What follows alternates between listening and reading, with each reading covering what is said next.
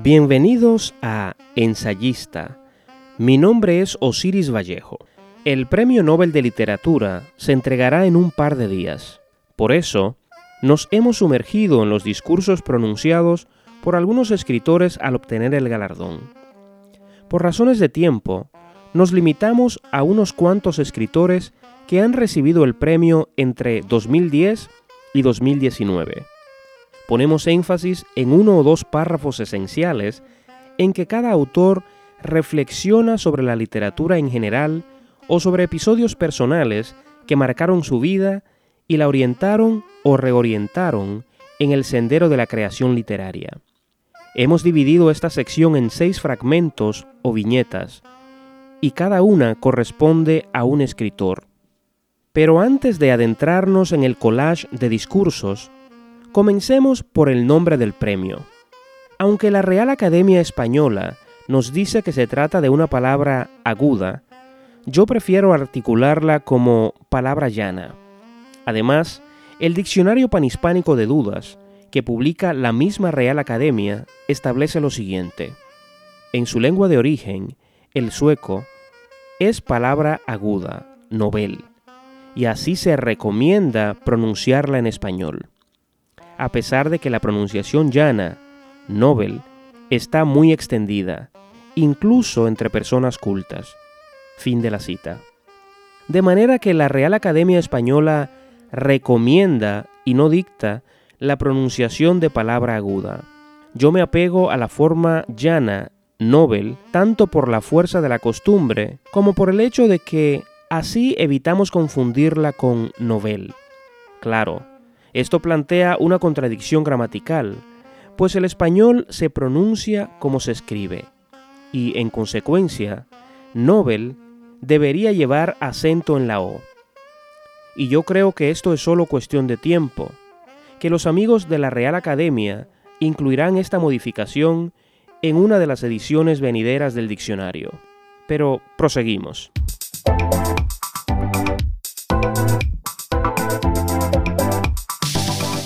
Peter Hanke, Premio Nobel de Literatura 2019.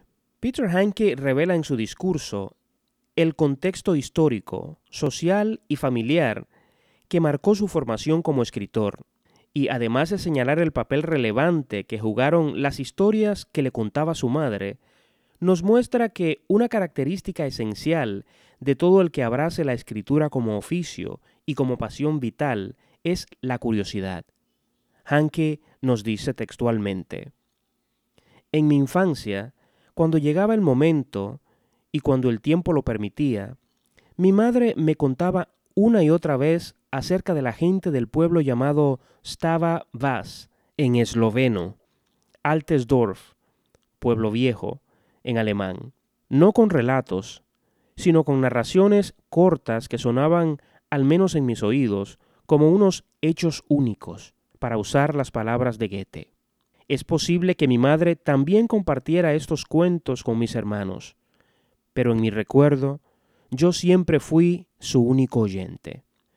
Si los pequeños sucesos que mi madre describió me dieron el impulso para mi carrera vital como escritor durante casi toda mi vida, las obras de arte me dieron las formas esenciales, los ritmos o, para decirlo de manera más modesta, las oscilaciones y el empuje que permitieron que este impulso encontrara expresión. Fin de la cita.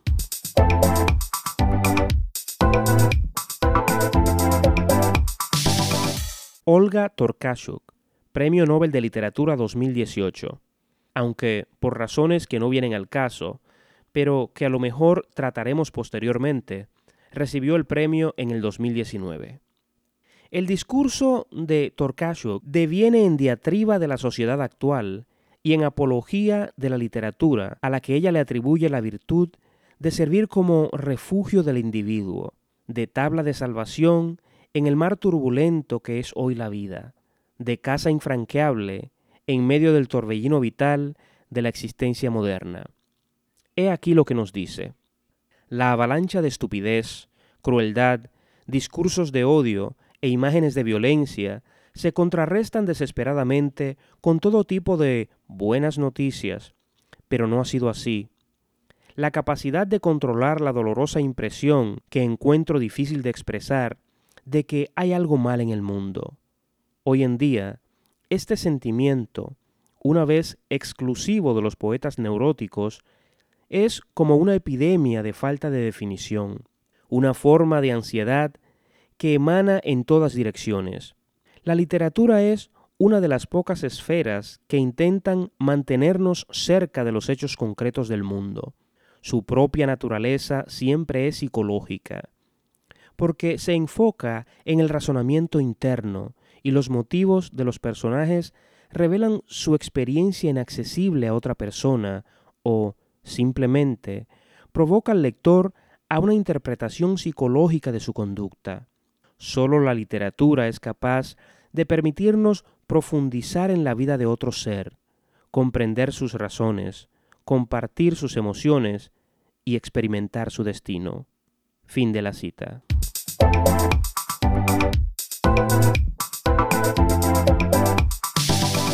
Kazuo Ishiguro, Premio Nobel de Literatura 2017. Este discurso aborda la literatura como vínculo, como puente invisible entre los seres humanos, que tiene la facultad de lograr que escritor y lector penetren mutuamente, aunque de manera sigilosa y casi anónima, en el alma o la esencia de otro ser humano. Y de su discurso tomamos la cita siguiente.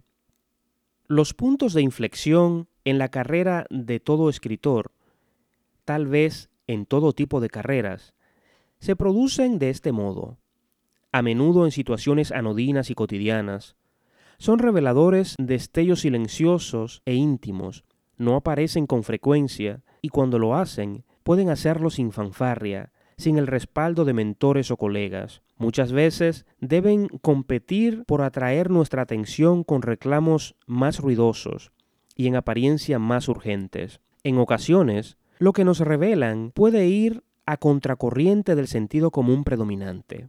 Pero cuando aparecen, es importante ser capaz de reconocerlos como lo que son, porque de otro modo se nos escaparán de entre las manos.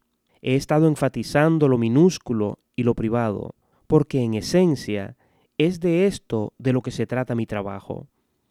Una persona que escribe en una habitación silenciosa e intenta conectar con otra persona que lee en otra habitación silenciosa, o tal vez no tan silenciosa. Las ficciones pueden entretener, en ocasiones enseñar o polemizar sobre algún tema. Pero para mí lo esencial es que transmiten sentimientos, que apelan a lo que compartimos como seres humanos por encima de fronteras y separaciones. Fin de la cita.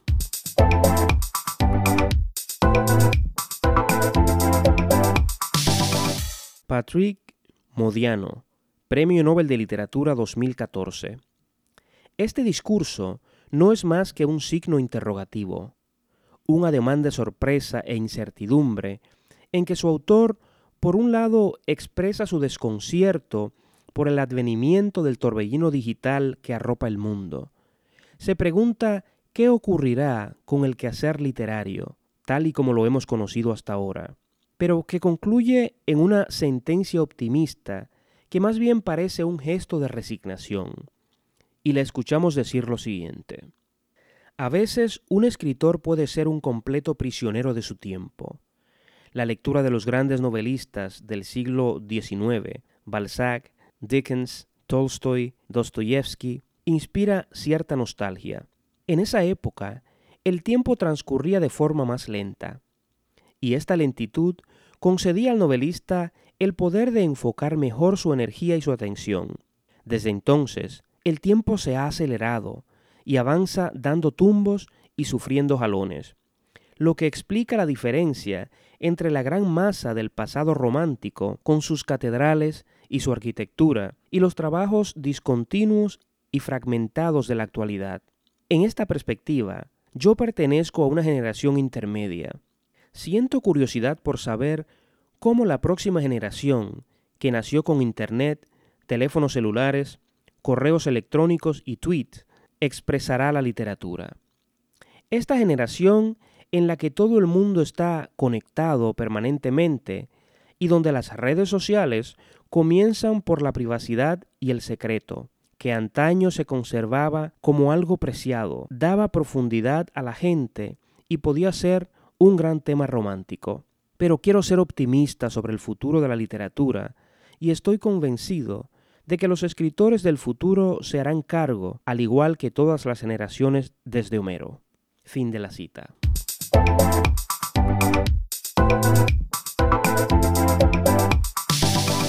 Mo Yang, Premio Nobel de Literatura 2012.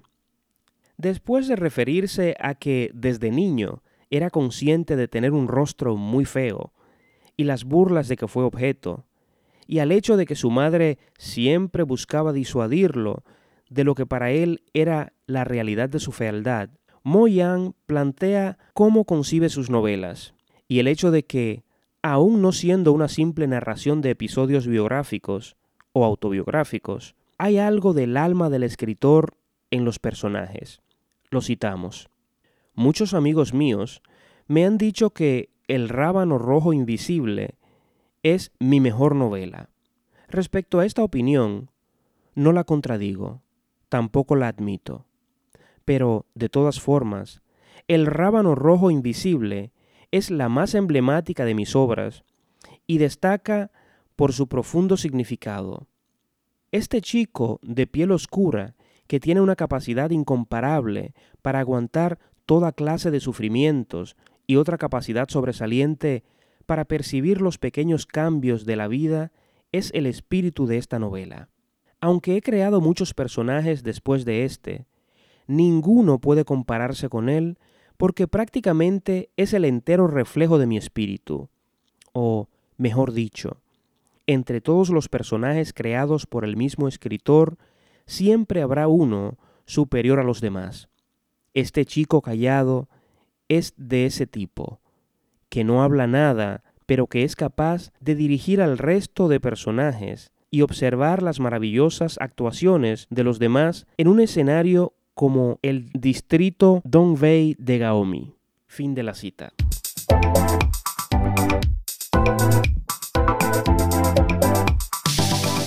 Mario Vargas Llosa, Premio Nobel de Literatura 2010.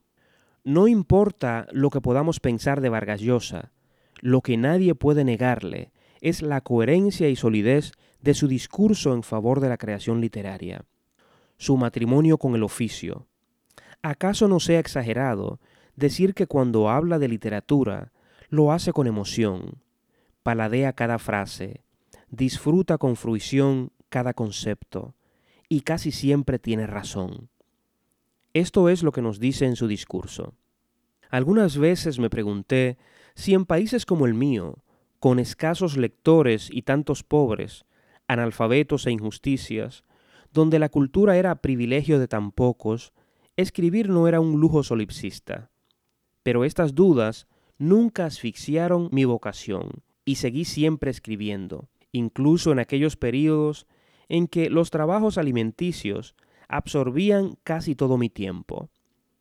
Creo que hice lo justo, pues si para que la literatura florezca en una sociedad fuera requisito alcanzar primero la alta cultura, la libertad, la prosperidad y la justicia, ella no hubiera existido nunca. Por el contrario, gracias a la literatura, a las conciencias que formó, a los deseos y anhelos que inspiró, al desencanto de lo real con que volvemos del viaje de una bella fantasía, la civilización es ahora menos cruel que cuando los contadores de cuentos comenzaron a humanizar la vida con sus fábulas. Seríamos peores de lo que somos sin los buenos libros que leímos, más conformistas, menos inquietos e insumisos, y el espíritu crítico, motor del progreso, ni siquiera existiría. Igual que escribir, leer es protestar contra las insuficiencias de la vida. Quien busca en la ficción lo que no tiene, dice, sin necesidad de decirlo, ni siquiera saberlo, que la vida tal como es no nos basta para colmar nuestra sed de absoluto fundamento de la condición humana y que debería ser mejor. Inventamos las ficciones para poder vivir de alguna manera las muchas vidas que quisiéramos tener cuando apenas disponemos de una sola. Fin de la cita.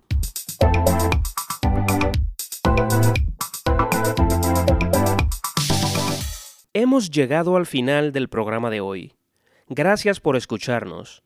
Recuerden que Ensayista se publica cada lunes y que está en todas las plataformas digitales que incluyen Spotify, Apple Podcasts o iTunes, iHeartRadio, entre muchas otras. No olviden suscribirse y compartir el programa con sus amigos. Para comunicarse con nosotros por correo electrónico y mensaje de voz, pueden visitar el portal ensayista.com. Si desean que tratemos un tema determinado o quieren sugerir la entrevista de alguien ligado al mundo de la cultura, la literatura o las artes en general, no duden en enviarnos un mensaje. Hasta la próxima.